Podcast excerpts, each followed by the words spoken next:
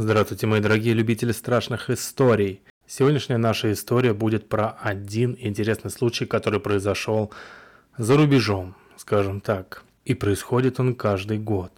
Эта история называется «Самая шумная ночь сентября». «Это она?» – спросила Джой. «Да», – ответил Рик.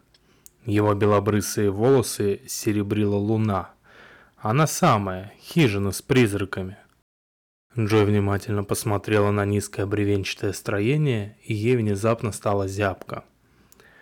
«Нет там никаких призраков», – жалобно сказала она. «Ты просто пугаешь меня. Ты так любишь пугать меня».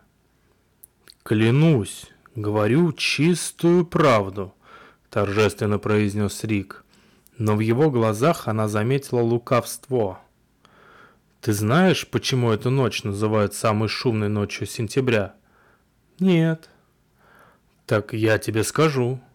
Это было 20 лет назад. Тогда эта хижина была совсем новенькой. Здесь обычно останавливались охотники, которые собирались идти на дичь в окрестных лесах. А еще это место любили молодые парочки, вроде нас. Они назначали на этой поляне ночные свидания – Говорят, эта невзрачная хибарка видала много поцелуев. Ну и кое-чего поинтересней тоже. Рик хихикнул. «Перестань», — одернула его Джой. «И что же случилось?» Одним не очень хорошим сентябрьским утром все это кончилось, потому что в хижине нашли тело молодой девушки. Она была убита, причем крайне жестоким образом, ее изнасиловали, отрезали кисти рук и стопы, а потом и вовсе выпотрошили живот. Она истекла кровью. Джой похолодела с головы до ног. «Какой ужас! Зачем ты мне это рассказываешь?» «Ну, так гласит история», — Рик пожал плечами. «Убийцу, кстати, так и не нашли. Но говорят, что с тех пор каждый год в эту самую ночь, когда произошло это жуткое преступление, из этой хижины доносятся крики умирающей девушки.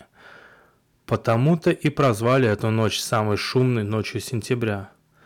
Ты это только что выдумал? Вовсе нет. Неужели ты не слышала эту легенду? В нашем городке все они знают. Нет, не слышала. Джой отвернулась от страшной хижины. «Рик, давай уйдем отсюда. Вернемся в город. Если бы ты сразу сказал мне, зачем позвал меня сюда, я бы ни за что не согласилась прийти». «Брось, это же интересно. Давай пойдем в хижину, пощекочем нервы. В ней давно никто не бывал». «Что там может быть интересного?» – возмутилась Джой. «А если та бедная убитая девушка опять начнет кричать. Я не хочу даже думать об этом. Но это всего лишь страшная легенда. Ты же не веришь в эти россказни? Может, кого-то тут и правда убили, но чтобы жертва кричала каждый год в одну и ту же ночь?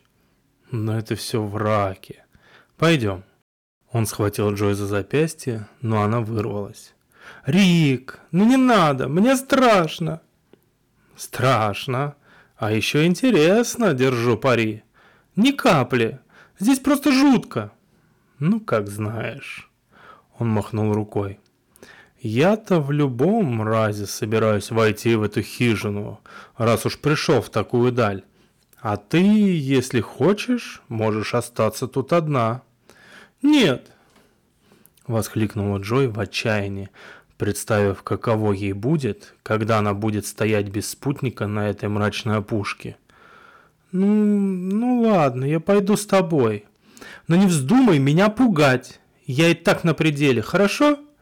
«Хорошо», — с подозрительной легкостью согласился Рик. Они медленно пошли к хижине. Джой была так напряжена, что еле переставляла непослушные ноги. Вблизи строение выглядело внушительнее, чем казалось издалека. Бревна стен почернели от времени. В хижине было одно окошко рядом с дверью, Джой не отводила от него взгляда. «Рик, ну давай вернемся!» Простонала она в напрасной надежде. «Да не бойся ты!» Он бодро взялся за ручку двери и потянул на себя. Ржавые петли повернулись с душераздирающим скрипом. Джой едва не вскрикнула. Рик просунул голову в проем двери. «Эй, есть тут кто-нибудь? У вас гости. Прекрати!» «Хм, а тут довольно уютно», — сказал Рик. «Все очень неплохо сохранилось. Столик, стулья. Глянь, вон деревянный топчан в углу. Говорят, на ней и обнаружили девушку. Ну, то, что от нее осталось». Он церемонно распахнул перед ней дверь, дрожа всем телом. Дрожа всем телом, Джой все же сделала усилие и дошла до порога. Лунный свет освещал небогатое убранство хижины. И правда, тут был и стол, и топчан. Джой тут же показалось, что на топчане видны безобразные темные пятна. Но это наверняка игра ее воображения. «Сюрприз!» Рик толкнул ее в спину. Чтобы не упасть, Джой машинально сделала два шага вперед, оказавшись в хижине. Дверь тут же захлопнулась за ее спиной с умирающим криком. Тьма сомкнулась вокруг нее. «Рик!» Она панически обернулась и толкнула дверь, но она не поддавалась. «Что за шуточки? Рик, выпусти меня! Мне страшно!» Он не отвечал. Джой забарабанила по шероховатому дереву руками. «Рик, я прошу тебя!» Тишина. Джой подумала, что сейчас умрет от страха. На глазах выступили слезы, и она закусила губу, чтобы не зарыдать.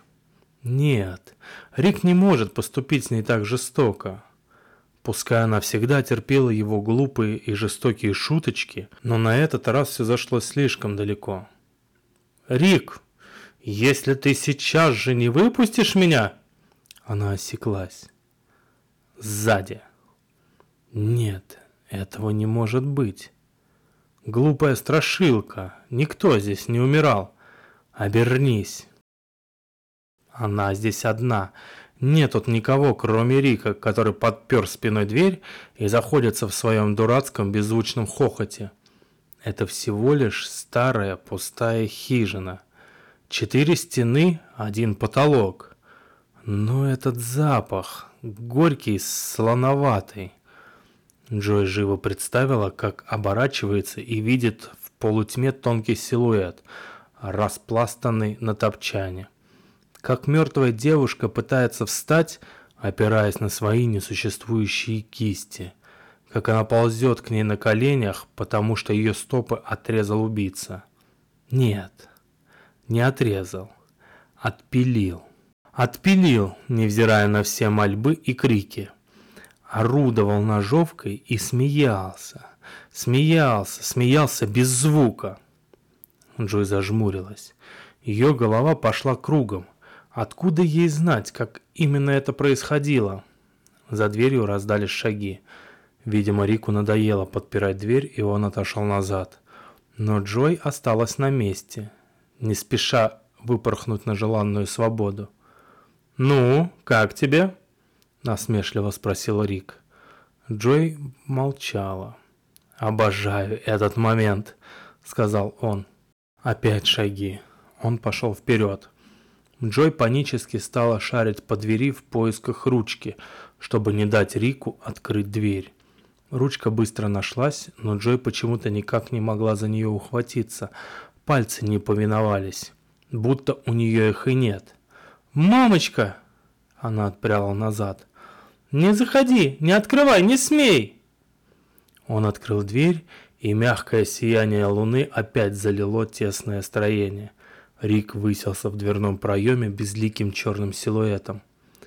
«Моя маленькая девочка напугана?» — ехидно спросил он. «Что, что происходит?» Пролепетала Джой, прижимаясь к стене. «Почему я... ты... не понимаю?» «А ты посмотри на себя!» Она не хотела этого делать, потому что уже догадывалась.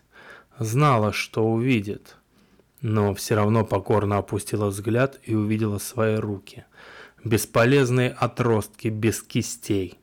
В животе разверзлась рваная вертикальная дыра, из которой свисали внутренности. А ноги... «Нет», — прошептала она. Колени подогнулись, и она сползла на пол. «Я люблю эту ночь», — Рик вошел в хижину. «Единственная отрада в моей никчемной жизни. Знаешь, это своего рода подарок судьбы. Пусть мне приходится по 10 часов в день вкалывать у станка на фабрике, но я всегда знаю, что раз в году у меня будет знатная ночь. Снова и снова приходить сюда, как 20 лет назад, и находить тебя, такую же глупенькую и наивную, ждущую на опушке меня, своего ненаглядного красавчика. Он повернул голову, и Джо увидела, что Рик вовсе не белобрысый, а седой. И все лицо было в глубоких морщинах. Как она этого не замечала? Он же совсем старик. «Не надо!» — попросила она, соединив изувеченные руки на груди. «Оставь меня в покое! Хотя бы в этот год, пожалуйста!» «Ну уж нет!» Рик ухмыльнулся и закрыл дверь хижины. «Это моя ночь, и я собираюсь получить свое веселье сполна!» И холодную ночь вновь сотрясли девичьи крики, доносящиеся из одинокой хижины на лесной поляне. Путники, чей слух уловил эти жуткие звуки, боязливо оглядывались и спешили домой, чтобы поведать своей семье у камина страшную легенду о самой шумной ночи сентября. Конец. Подписывайтесь на подкаст и до новых и удивительных встреч. Пока-пока.